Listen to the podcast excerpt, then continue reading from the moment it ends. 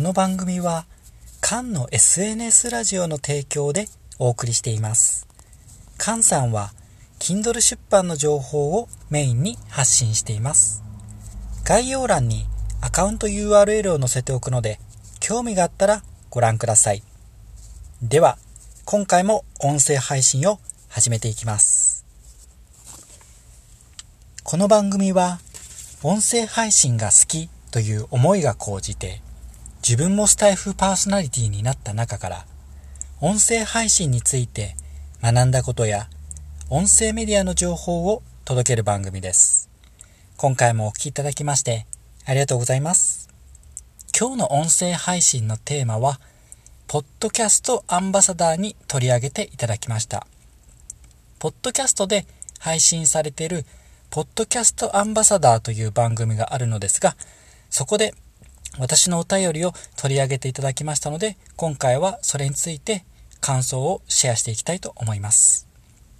そして、今回の音声の最後の方には、音声配信者の方にとって役に立つ話し方のコツについてもシェアをしていきたいと思います。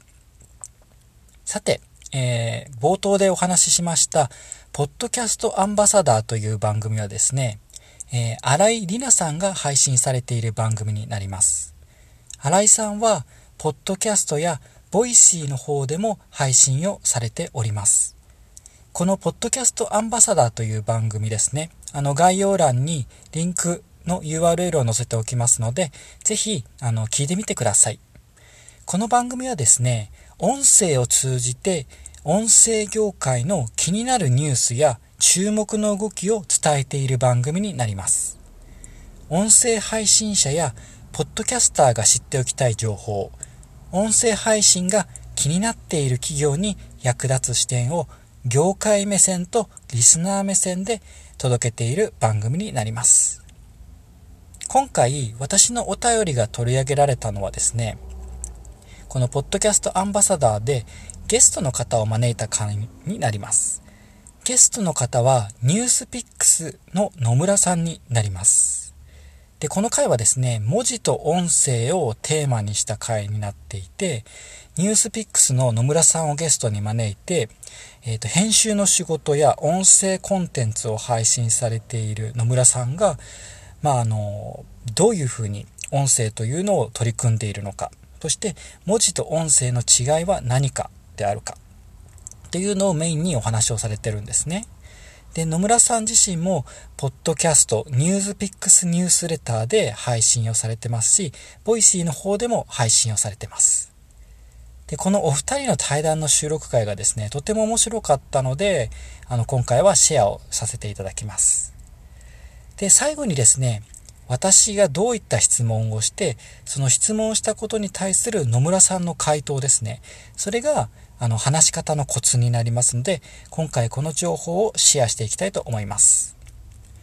私が、あの、出した質問ですね。今回この番組で取り上げていただいた質問が、わかりやすく論理的に話をしている野村さん、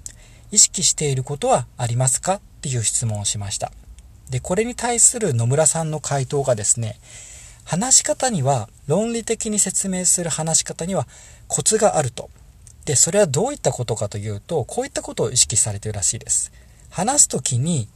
現在、過去、未来という順番で話をすると論理的に説明ができるそうです。人はどうしても